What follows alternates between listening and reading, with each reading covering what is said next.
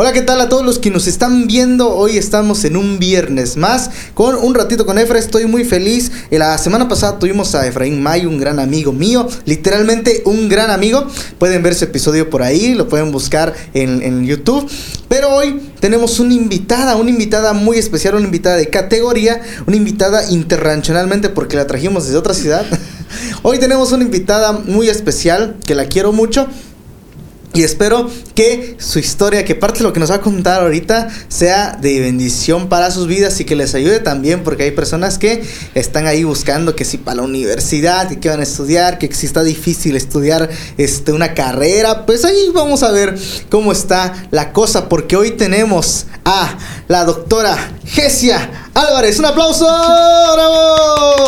Antes que nada, quiero felicitarla porque se acaba de graduar la doctora y va la primera pregunta, que es la pregunta de cajón. La pregunta de cajón para el ratito con Efra. ¿Cuánto mides? 1.60. 1.60. Nadie ha superado, bueno, superaron a Gaciel, ya pasó este Efra May la semana pasada con un 80 y tanto. Tú mides 1.60, ¿no? La doctora Gesia mide 1.60 ahí por si quieren el dato. Bueno, doctora Gesia se acaba de graduar. Bienvenida al podcast de un ratito con Efra. Gracias, muchas gracias. ¿Cómo estás? Yo estoy muy bien. ¿Y tú qué tal? ¿Cómo estás? ¿Cómo ha sido tu transición de regresar a la ciudad? Porque te estudiaste fuera de la ciudad. ¿Cómo ha estado? No has terminado todavía de de, terminar esa transición, pero ¿qué tal? ¿Cómo, ¿Cómo te ha ido en esa transición de regresar? Pues difícil porque pues son seis años, casi, bueno, casi siete, este, en que estuve viviendo fuera de mi casa, de mi hogar, lejos de mi familia, y pues uno se adapta, se acostumbra a donde está, y yo creí que al principio no me iba a doler regresar, pero pues sí, ahora veo que sí. ¿Te está doliendo un poco dejar tu, tu ciudad? ¿En dónde estabas? ¿En dónde estabas? Ahí, voy a comer aquí el micrófono. ¿En dónde estabas? Pues yo estaba en la ciudad de San Francisco de Campeche, en la capital de nuestro estado. Una ciudad muy bonita, por cierto. Sí, así es. ¿Te costó, cuando llegaste a Campeche, cuánto te costó adaptarte a ese, a ese ambiente? Bueno, llegar y una vida nueva, estás sin tus papás. Cuéntanos cómo fue esa experiencia. Bueno, la parte de la experiencia en la que yo tenía que estar sola porque pues ya no iba a vivir con mi familia, no me fue complicada porque recuerda que anteriormente viví ocho meses en la ciudad de Mérida. Entonces, esa transición de cambiarme ahora a otra ciudad un poco más cerca no me dolió tanto, no tardé en acostumbrarme, pero pues sí era una ciudad nueva en la que tuve que acostumbrarme a moverme, a adaptarme a las costumbres de allá, que algunas, aunque pertenecemos al mismo estado, pues algunas costumbres sí difieren, ajá, algo. Y sobre todo las cosas en cuanto al transporte, porque muchos de los lugares a los que yo tenía que ir me quedaban muy lejos a comparación de aquí, que todo es muy cerca. Es una chiquita, es una ciudad chiquita y allá es un poquito más grande. Sí te costó adaptarte, separarte de tu familia, pero dices que no te costó mucho por los ocho meses que estuviste ahí en la ciudad de Mérida. Cuéntanos, bueno, ya lo dije, doctora, pero cuéntanos, ¿cómo, cómo fue que te gustó la medicina? ¿Cómo fue que dijiste yo quiero estudiar medicina? Yo quiero agarrar eso, yo quiero este curar pie diabético. ¿Qué fue, ¿Qué fue lo que dijiste? No, yo quiero andar inyectando gente porque yo no tendría ni el estómago ni el corazón para hacer esas cosas. Porque para empezar le tengo miedo a las agujas, al dolor y si veo una herida siento que... Ah, claro. ¿Cómo, ¿Cómo es que descubriste, dijiste, sabes qué? Medicina, esto es lo que me gusta. Pues yo supe desde muy pequeña que quería ser médico. O sea, siempre que me preguntaban, ¿qué quieres ser de grande? Siempre decía que quería ser doctora. Y ese sueño, anhelo, fue creciendo a medida que fui cursando más grados en la escuela, hasta que cuando llegué a la prepa confirmé que realmente eso yo quería. Ok, en la prepa ya dijiste, sí, sí la hago para, sí la hago. esto. Exacto. Ok. Estudiaste tu prepa, yo me acuerdo que, que tantas hacías prácticas y aprendiste a inyectar y toda la cosa. Sí, en la prepa hice algunas prácticas, pero nada se compara cuando ya estuve en la universidad, ya, obviamente. Ya, dijiste, de aquí soy, de aquí soy para, La, para la medicina, ¿no? Así es. ¿Qué, qué, qué, qué complicado fue o qué tan complejo fue el entrar a estudiar la medicina? Porque Dice que es una de las carreras más complicadas de entrar, que necesitas privilegios, cosas por el estilo. Para ti, ¿qué tan difícil fue? Y cuéntanos también eso que, que te pasó, porque alguien a lo mejor necesita escuchar eso y piensa que no es fácil. Que es fácil, perdón, y no lo es.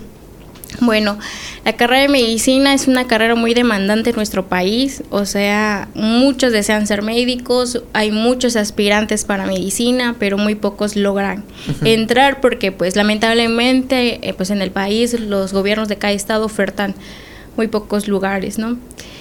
Este, y pues sí fue difícil. Y este, y pues sí, lamentablemente mi miedo más grande era no pasar mi examen de la universidad, o sea, mi examen de admisión. Y pues mi miedo se cumplió. ¿Cuándo fue que, a dónde fue que presentaste examen? ¿En qué ciudad? La primera vez que yo presenté examen de admisión fueron en la ciudad de Mérida, en, o sea, en la Universidad Autónoma de Yucatán y en la Universidad Autónoma de Campeche. Fueron en las únicas dos universidades que presenté y pues lastimosamente no, no logré quedar. ¿Qué año fue eso? ¿Nos puedes contar? Mm, como en el 2014 y parte del 2015 me parece. ¿Cuál fue el impacto que causó el que tú no pasaste?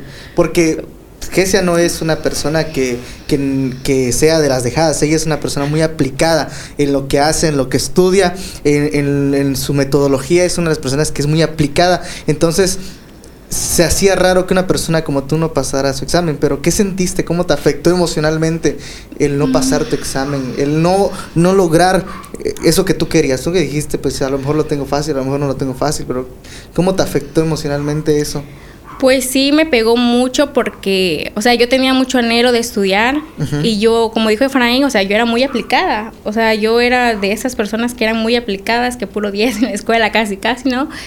Y, este, y yo me preparé muchísimo para mi examen. Tú fuiste testigo de que siempre que me veías a ver, estaba yo o haciendo mis tareas de la escuela normal o estaba yo aprovechando mi tiempo para prepararme para mi examen de admisión. Y pues sí, emocionalmente sí me pegó mucho porque yo veía a otros compañeros realizándose hasta cierto punto, podré yo decir. Y, y, ver que los míos estaban truncados, a ver mis sueños truncados un momento sí me pegó. Pero ya luego, conforme va pasando el tiempo, te vas dando cuenta que, que pues todo este, está bajo el control de Dios. O sea, que todo tenía que pasar por algo. Por algo tenía que, tenía que llegar ese momento. Así es. ¿Tú qué opinas o qué le podrías decir, no sé, a las personas que, que hoy en día, bueno, ahorita muchos van a pasar a la universidad, si se han aplicado y pues, no logran pasar su examen, ¿qué les podrías decir a tu experiencia? Decir, no sé, algo que puedas alentarlos, algo que a lo mejor quisiste que te dijeran en su momento y nadie te dijo. Mm, que pues no desistan de sus sueños, que realmente si eso es lo que desean, que se sigan esforzando para lograrlo y que no hagan caso a comentarios ignorantes o desadel ¿cómo? muy desalentadores. Ajá, desalentadores que te, que te clavan la espina en Exacto. la Y sobre todo que, me dijeran que, que todo está bajo control en las manos de Dios. Exactamente. Gracias, decía. Y bueno, ya después tuviste un proceso, estuviste un año sin estudiar. no estudiaste después de que toda tu vida estudiaste no estuviste un año, pero no te quedaste, no te rendiste. ¿Qué fue lo que hiciste durante ese año que no estudiaste, que no entraste? Porque otras personas fáciles no entran a medicina, pues me voy a estudiar otra cosa, ¿no? O se me meten a una, o se meten a trabajar, o se meten a, este, a, una escuela particular, aunque no sea la carrera que ellos, ellos querían o quisiesen. ¿Qué, ¿Qué fue lo que tú hiciste ese año? Que no bueno. dormir. Aparte, no, yo siempre he dicho que ese año fue mi año sabático involuntario porque fue un año que yo no busqué descansar. Este, pues ese año, este, pues seguí yo preparándome para mi examen de admisión porque yo quería eso y yo dije, ah, pues el siguiente año voy a seguirme preparando, ¿no? Eh, al principio sí, tus abuelos, o sea, mis papás, querían que yo siguiera estudiando, que no me, que no me quedara sin estudiar. Ellos me decían que estudiara otra carrera y que posteriormente volviera a presentar examen de admisión para medicina. Pero un día le dije a tu abuelo que no, que yo quería medicina y que yo no iba a hacer que él gastara dinero en otra carrera que al final yo iba a dejar. Y que no te iba a convencer Y que no, me convenció. Exacto. A mí no me gustaba ninguna otra carrera, a mí me gustaba medicina y yo sabía que medicina era lo que yo quería. Así que me seguí esforzando. Y luego posteriormente, gracias a tu papá, me enteré que habían unos cursos en Mérida. Así que hablé con tu abuelo y pues él me dijo que sí, que sí me iba a apoyar y me iba a pagar ese curso, que era un curso para prepararme para volver a presentar ese examen de admisión.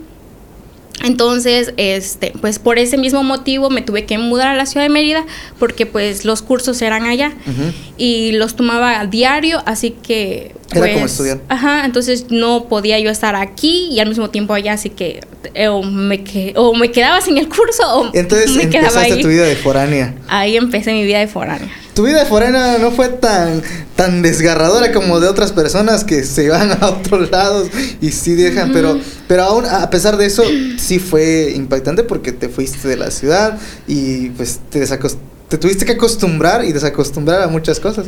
Así es. ¿Qué crees que era lo más lo más triste, ¿no? Cuando fue la primera vez en Mérida, que fue la primera vez, no cuando fuiste a Campeche porque ya te habías acostumbrado, pero la primera vez en Mérida, ¿qué, qué cosas sentiste más? Pues es que esto yo estaba acostumbrada, ya sabes, la familia es muy grande y yo estaba acostumbrada que en la casa siempre había mucho ruido, mucha actividad. O sea, a veces ustedes llegaban de visita o los demás, la demás familia, ¿no? Y pues ya llegar a Mérida y escuchar el silencio total, eso fue algo de las cosas que me pegó en su momento un poco, pero ya después te acostumbras. O sea, ya después, hasta cuando vienes de ver, bueno, yo venía de vacaciones, ya Ajá. llegaba un momento en que yo igual necesitaba mi espacio. Ya necesitabas volver a, Sí. a estar ahí sola en, Claro. en, en tu cuartito, ¿no? Ajá, y por eso a veces me, me quedaba encerrada y ya ves que a veces me sacaban que decía por qué me quedé encerrada, pero es que te acostumbras, o sea, no es algo a que lo hagas de mala voluntad, sino es porque te acostumbras a eso. Ok, sí, sí, uno se acostumbra, me imagino. Y bueno, cuando te enteraste que habías pasado ya después de que pasaste tu otro examen, que hiciste tu examen en la ciudad de Campeche y pasaste, me acuerdo que te acompañé, estuve Sí, es contigo ese, ese día y, y ¿qué, qué fue lo que sentiste cuando te dijeron, sabes qué, que decía, fuiste seleccionada, si ibas a entrar a la universidad? ¿Cuál fue tu, tu emoción en ese momento? Bueno, ¿Qué pensaste? este, para ese momento, o sea, al siguiente año yo volví a presentar exámenes, este, en dos, bueno, en las dos universidades anteriormente que había presentado y en una, en una más, ¿no? Entonces volví a presentar en la de Mérida, Mérida. en la de Campeche y en la de Chiapas, ajá. Sí, me acuerdo.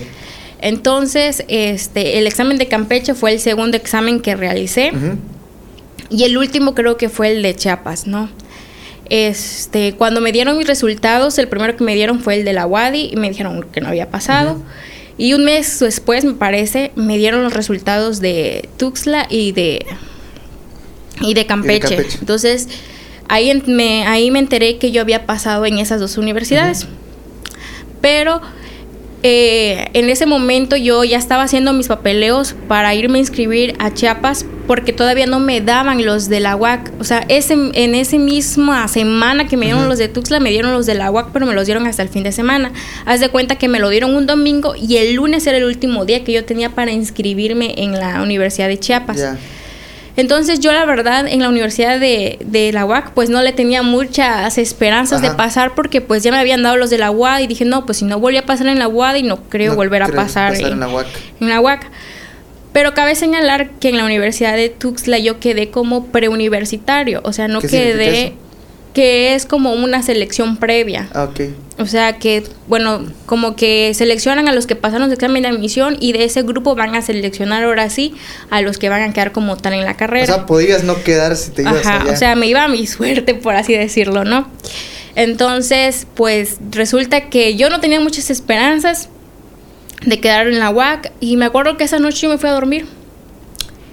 Pero me llegó un mensaje como a la una de la mañana de tu tío Abraham, donde dice que había yo pasado sí. en la UAC. Te llegó la notificación y qué sentiste, lloraste, gritaste, te emocionaste. Sí, porque pues había logrado lo que yo quería Sí. y aún todavía me emociona. Han pasado cuántos años? Seis, Seis años. seis desde eso. ¿Viste que tus amigos estaban logrando lo que tú no estabas logrando en ese momento? Ujú. Y hoy tú te ves, pues ya te graduaste, ya, ya mañana, bueno, sí, mañana sábado es tu fiesta de graduación. Y algo curioso es que mm, yo veía que mis compañeros realizaban sus sueños, Ujú. pero ellos se quedaron a mitad.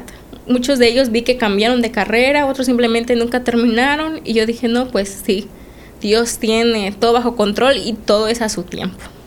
¿cómo crees que influyó tu fe cuando, en, toda tu carrera? En, en, todo, pues, ¿cómo influyó o cómo influyó el creer? El, el, tener las dudas sobre tu fe, el cuestionarte si Dios te está acompañando, el tener a tus padres pastores, el tener a tus hermanos que te, eh, que te mandaban mensajes de alientos, el pedirle a Dios que te ayudara y a veces sentir que no te ayudaba, a veces sentir que sí te ayudaba. ¿Cómo fue tu, tu, tu, tu lucha con eso? Porque muchas personas luchan con eso durante su carrera y dicen, ¿sabes qué? Y prefieren simplemente dejar a Dios a un lado y decir, ¿sabes qué? Lo estoy logrando por mi propio mérito y se. Exacto, o sea, yo entendí que todo está bajo las, la cobertura de Dios, sobre su control, porque mi vida durante todos esos años sí fue complicada porque mi cine es muy demandante al momento de estudiar, no lo voy a negar. Y la verdad es que la ventaja de que yo me quedara en la ciudad de Campeche fue de que en la parte este en la parte económica, en las cosas cotidianas de mi vida, o sea, de la casa, de lo, de lo, que tenía que ver con el hogar, de la alimentación, yo no me tuve que preocupar de nada de eso, nada más que de estudiar.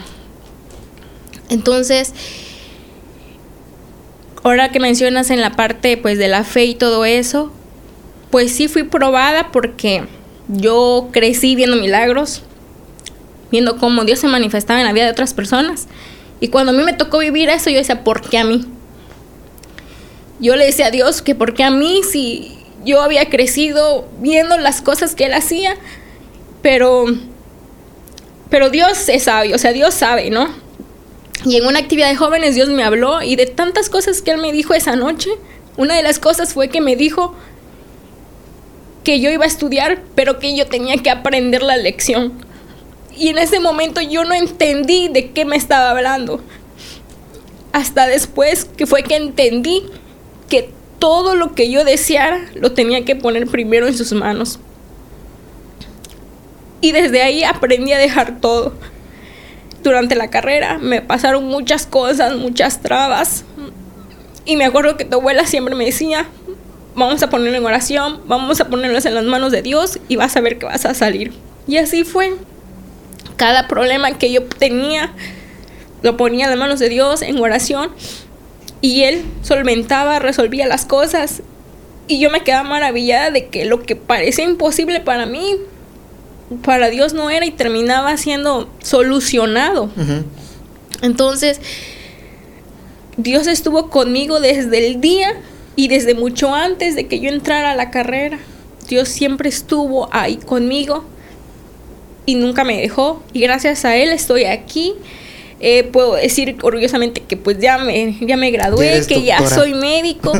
Así que yo creo que el mejor consejo que le puedo dar a cualquiera en cualquier ámbito de su vida es que aprendan a dejar todo en las manos de Dios, todo lo que deseen, todo lo que anhelen, todo, absolutamente todo en las manos de Dios porque Él va a tomar el control de todo y la clave de nuestro éxito es y está en Dios, simplemente.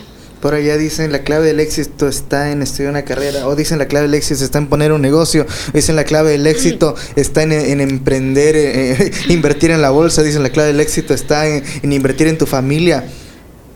Pero la clave del éxito realmente está en dejar todo en manos de Dios. No, no podemos tener éxito en la escuela, en la vida, en la vida escolar, si primero no lo ponemos en mano de Dios, ¿no? No podemos tener éxito en nuestra vida laboral si no lo ponemos en mano de Dios. No podemos tener éxito en nuestra vida de emprendedor si no lo ponemos en mano de Dios. Porque sabemos que Él tiene el control de todas las cosas y nos, nos va a llevar a, cosas que nosotros no imaginamos cuando nuestra capacidad no alcanza, ¿no? Y tú has visto esa, esa parte, eh, cómo Dios ha obrado en tu, pues en tu vida aquí, en tu trabajo, bueno, en, tu, en tus estudios, ¿no? Y, y más adelante, pues esperemos que así sea en tu trabajo, porque pues apenas acabas de salir, ¿no? Ahora eres una, una, un buen prospecto para, para, darle consejos a aquellos que están a punto de entrar a la universidad, de estudiar, que tienen miedo, que tienen dudas, que no, no, no están muy convencidos todavía. Pero más adelante también vas a ser un buen prospecto para hablar de lo que Dios hará en tu vida laboral. ¿no? Hoy podemos disfrutar y decir que tenemos a una doctora en la familia, porque pues si no lo saben es mi tía, ya lo mencionó muchas veces, pero es mi tía Y este, y estamos orgullosos siempre de ti y qué bueno que Dios ha estado obrando en tu vida en, en cada momento. Así es. Y, bueno, este, no sé, cuéntanos alguna experiencia, alguna anécdota buena que nos quieras, que te haya pasado durante los seis años que estudiaste en medicina. No, me has contado muchas, pero no sé, cuéntanos una, una anécdota, a ver, ¿qué, qué, se te ocurre. Puede ser algo, algo triste, algo chistoso, no sé. ¿Qué se te puede ocurrir ahí? Ay, me han pasado tantas cosas, no sé. a ver, una que recuerde. Ah, yo creo que mi año más estresante, Ajá. pero más este bonito. bonito. fue mi año internado. Internado. sí. En esa en ese año yo viví muchas experiencias. ¿Y te tocó en COVID? Y me tocó justamente en el año en que se declaró pandemia aquí en nuestro estado ya, ¿no? Como en marzo creo que empezó. Uh -huh. Entonces, este mmm, a ver, no sé, dime una tú que que recuerdes. No sé. ¿Sabes qué nos puedes contar? Una del, del, del, cuando estabas en el en el este en el servicio, cuando te llamaban, que te regañaban. ah, bueno, lo que pasa es que eh, bueno, yo mi servicio social, vamos a dar un, un contexto. Un contexto para que nos entiendan qué es lo que pasaba. Este, yo hice mi servicio social en la ciudad de Campeche, pero estuve en dos sedes. Estuve, los primeros seis años estuve en el 911. Meses, meses. Ah, ah, perdón, perdón. los primeros seis meses, tienes razón, estuve en el 911 este, atendiendo llamadas de emergencias médicas, Así sobre que todo. Si conocen o reconocen esta voz, es porque ella contestaba la llamada. y la segunda es que los otros seis meses, o sea, en los últimos seis meses del año, estuve ya en un centro de salud. Ajá. Pero bueno, sí, en el. Eh, cuando yo recibía llamadas médicas en el 911, sí, o sea, había gente que, que de verdad, este decía puras cosas muy chistosas. Yo me acuerdo de una en que llamó diciendo que, que su esposa estaba inconsciente. Ajá. Y que este, el que él pensaba que se le había bajado la presión, Ajá. pero que él ya le había dado una cerveza para que reviviera. y yo. No, pues. Okay. Si quiere le doy mi título. Sí, sí, sí, se manda en la ambulancia, pero es que ya le di una cerveza para que reviviera y ahorita ya me acaba de pedir otra. Y yo, ok. Son cosas así chistosas como esa. No, no te pones a pensar como de que yo creo que la señora nada más estaba haciendo para que le den la cerveza. así Va. que si llaman al 911 no digan esas barbaridades sí. y tampoco se desesperen si les hacen muchas preguntas, es, sí, parte, es parte, del, del protocolo. protocolo. Sí, a veces igual la gente se desespera y no entienden que hay cosas que tienen que ah, seguir claro. el protocolo. ¿Qué no te ha pasado de una persona histérica, no sé, en emergencias, sí, o sea, en urgencias, algo así? Ah, bueno, en el 902 me pasó igual que, por ejemplo, bueno, cabe ¿Qué, señalar. Abre tu coquita, sí, yo gracias. tengo bueno, es que cabe señalar que en la ciudad de Campeche se atienden todas las llamadas menos las de Ciudad del Carmen, porque Ciudad del Carmen tiene su propia sede o mini sede. Uh -huh. Son fresas. Exacto, ¿no? Entonces había una señora que estaba toda histérica que hablaba de un, de un pueblito cerca de Champotón uh -huh. que estaba pidiendo pues apoyo de una ambulancia por, uh -huh. una, por una persona que parece que tenía crisis convulsivas o algo uh -huh. así, no recuerdo muy bien.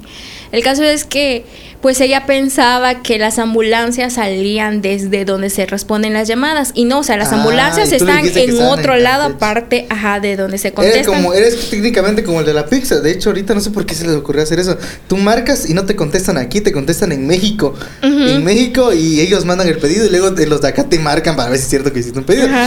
más o menos pues así. más o menos así, entonces se das cuenta que se, hace, se hacía la llamada a, en tal lugar, pero no ahí salían las ambulancias, las Ajá. ambulancias estaban en otro lado.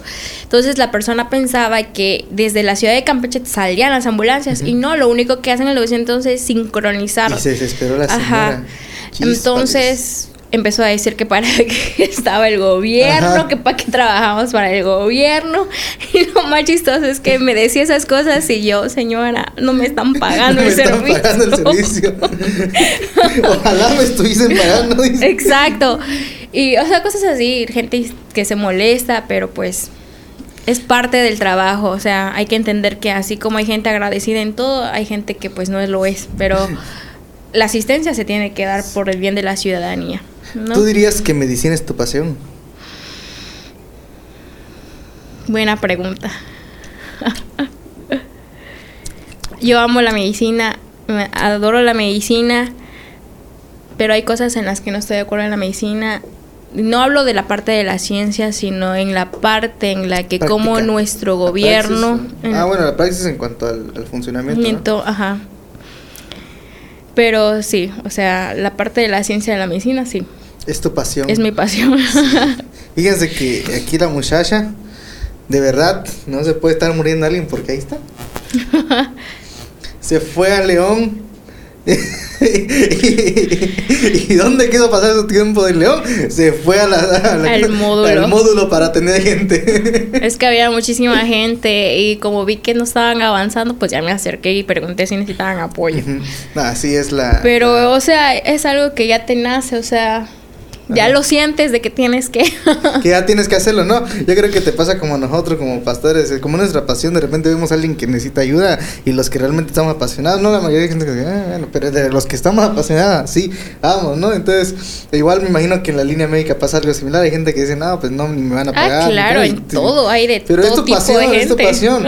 Y fíjate que, que, que hay personas profesionales ya que dicen y aseguran que las bendiciones, y eso que no son personas cristianas, no son personas que son espirituales, pero no son cristianas, no creen en Dios ni nada de eso, pero dicen que el ponerte al servicio de las personas antes de buscar tu propio beneficio es lo que trae las mejores este, abundancias en cuanto a dinero, en cuanto a este, en cuanto a sociedad, en cuanto a amistad. ¿Qué, nos dice Jesús ahora hablando de verdad en nuestro contexto? Dice, bienaventurado es dar que recibir, ¿no? Él dice que Él vino a servirnos. Él dice que nosotros tenemos que ser servidores y ser imitadores de Él. Entonces, si nosotros ponemos el servicio de nuestras cosas al servicio de las personas, eso nos ayuda. Ahora, si las ponemos al servicio de Dios, es muchísimo mejor. Así es. Yo entendí que si yo, pon, yo ponía este micrófono al servicio de Dios, Él me, iba, él me, me regalaba otros dos micrófonos de estos.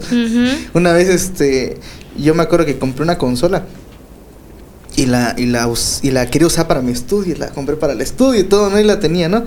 Y luego hubo la necesidad de usarla para otras cosas, que para la iglesia, luego que para llevarla aquí, para llevarla acá. Y, y pues dije, pues ya ni modo, hay que ponerla al servicio de Dios. No me dolió, nunca me dolió ponerla. Entonces lo puse al servicio del Señor. Y poner al servicio del Señor, de repente llegó otra consolita, y después otra, otra, otra y otra. Y el colmo es que ahora tengo un montón de consolas y ya no sé qué hacer con tanta, consola. Entonces, yo creo que poner esas cosas al servicio de las personas y de Dios es bueno. Claro, o sea, ahorita que dices eso, hace unos días cuando, bueno, bueno, recién había yo terminado mi servicio social, que está, ya empezaba yo en, el desempleo oficialmente. Desempleo, porque estás desempleada, ¿no? Así es. tu consultorio. que yo estoy en el desempleo, no, este... Eh, me acuerdo que ese día que yo terminé mi servicio social, o sea, el 31 de enero, que fue mi último día como tal oficialmente, en el que ya no iba yo a volver a regresar al servicio, yo le agradecí a Dios, le dije, ¿no? Y le dije, Dios, yo no tengo nada. Y lo único que tengo es esto. Te lo pongo. Lo que tú decidas. Así que, pues yo estoy dispuesta a lo que Dios diga. Lo que Él diga. Pues, Así es este, a lo mejor Dios tiene preparado para ti llevarte a algún lado a que sirva, pero esperemos y confiemos en Dios de que nada te va a faltar si, si, le entregas primero todo a Él, ¿no? Alguien, este, y entregarle todo a Él no significa que vas a dar consultas gratis ni nada de eso, sino es servir a las personas, ¿no? Exacto. otras personas confunden y dicen, no, como tú eres cristiana tienes que dar las consultas gratis a los hermanos, cosas así, ¿no? Porque no han visto cuánto te ha costado, no vieron que, que ese librito que, ese librito chiquitito Tito costó como 1500 pesos. Ah, sí. Y bueno, te dije, oye, esa porquería cuesta. Ah, porque tú me lo encargaste.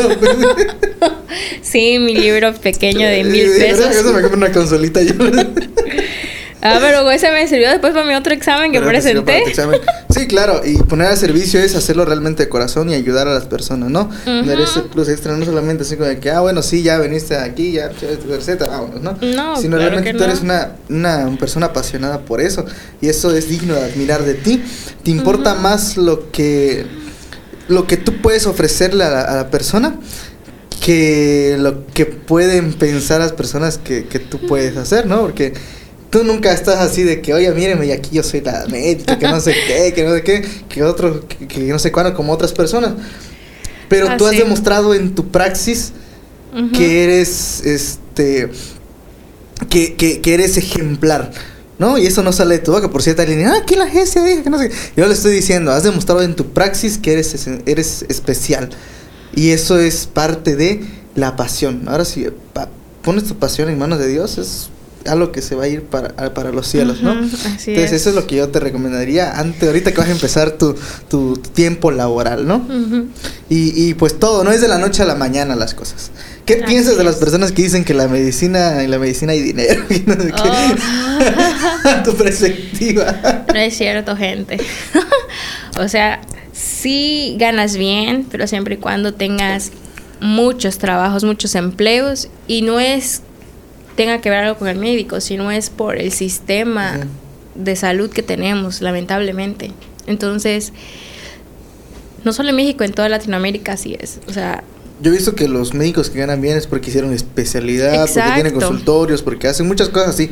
Pero la mayoría de los médicos generales como... Oh, sí, obviamente, o sea, el médico que va a ganar más, obviamente va a ser el que es especialista, pero tampoco creas que va a ganar la millonada, o sea, también para que tenga una buena casa, un buen Por ahí carro y siempre todo te burlas eso. de mí o sea, diciendo... ¿Qué cosa que me dices?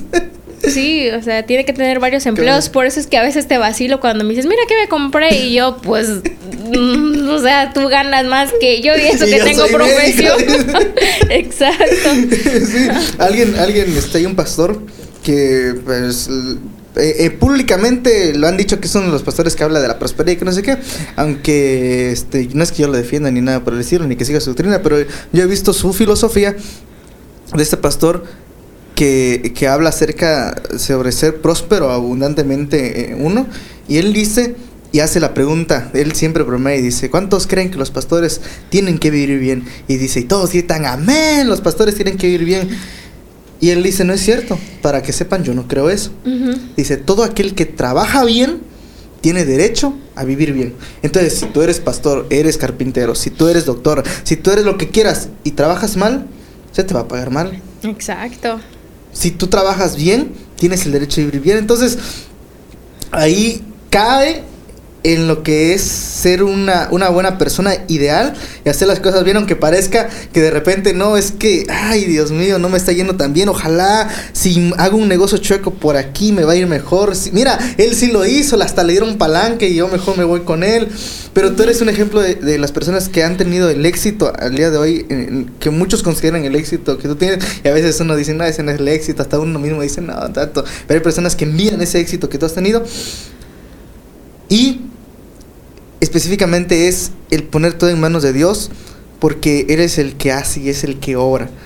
Hay que hacerlo bien. Tú eres una persona que lo ha hecho bien, no ha, no ha hecho cosas por acá o por allá, cosas raras. Has hecho Ujú. las cosas bien en, Como en- deben de ser. como deben de ser. Te has matado estudiando, te has matado, te has desvelado. Y por eso es que el Señor puede traer cosas grandes a tu vida. Así es. ¿Qué le podrías decir a las personas que tienen miedo de, de estudiar una carrera, que dicen, que dicen a lo mejor aquí no es la cosa, porque ven que a otras personas le va bien sin carrera, ¿no? Hoy, hoy en México el sistema está un poquito, ¿cómo decirlo? Un poco... Ujú, sí. Ya tener una carrera no te asegura muchas cosas como antes. Pero, ¿qué les recomiendas a las personas que de verdad quieren estudiar una carrera? Que digan que, que están indecisos si estudiar o no, pero que ellos quieren realmente. ¿Qué, qué, qué les podrías decir? Ahí mira, ahí está la cámara, esa cámara. Ok. Dales un consejo. Pues que si realmente lo desean, que se esfuercen, que luchen por eso, que no desistan. Ahorita es muy importante estar muy preparados. Lamentablemente en nuestro país ya es indispensable Sí. tener ya una preparación académica. Eh, y que realmente si lo desean, que pues que luchen por ello, pero sobre todo que aprendan a poner todo bajo las manos de Dios, porque Él Ujú. tome el control Lo que de hagan. la situación, de lo que hagan, exacto, ya saben, su clave de, de- de éxito está en Dios, y es Dios simplemente, ¿no? Este, así que, pues nada, a esforzarse. Esfuérzate y sé valiente, dijo ahí Así Josué. es. Esfuérzate y sé valiente. Qué bueno, y qué bueno que has llegado hasta aquí este día. Y bueno, pues ella es una persona tímida también, aunque Aunque cuando estamos con Eduardo Elías se pone al 100, pero es una persona tímida. No soy tímida, sí, gente. Solamente que porque... Es que se pone nerviosa en el podcast. Como hemos traído por invitado de altura, de 1,70, 1,80. Menos yo. Menos, uh, bueno. Ya tenemos dos, ya tuvimos dos invitados de tu estatura. ah, bueno. Pero qué bueno. Y este, que has estado ahí, este, confiando en Dios, ¿no?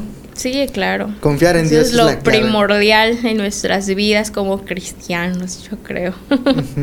¿Y qué este qué crees que sea lo próximo que, que sigue en tu vida? Uf, pues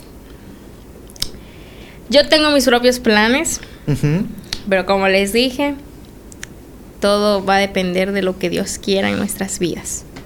Entonces, yo no estoy cerrada en ninguna posibilidad, pero sí, lo primero es decirle a Dios, esto es lo que quiero, esto es lo que tengo, pero lo que tú decidas, para mí está bien, porque tampoco nos podemos aferrar a algo, porque a lo mejor si yo quiero a fuerzas algo y no es la voluntad de Dios, por más que yo le haga, ni voy a ser feliz y ni voy a tener el éxito en eso, ¿no? Sí, y ahí dice la Biblia, tus caminos son más altos que mis caminos, Así tus es. pensamientos más altos que mis pensamientos a mi experiencia de lo que yo ya viví, pues lo primero es decirle a Dios, aquí está esto, esto es lo que quiero, esto es lo que anhelo, pero yo quiero también que tú vivas en mí, que lo que tú quieras se haga en, mi vida, que me uses como tú quieras, darle todo a Él.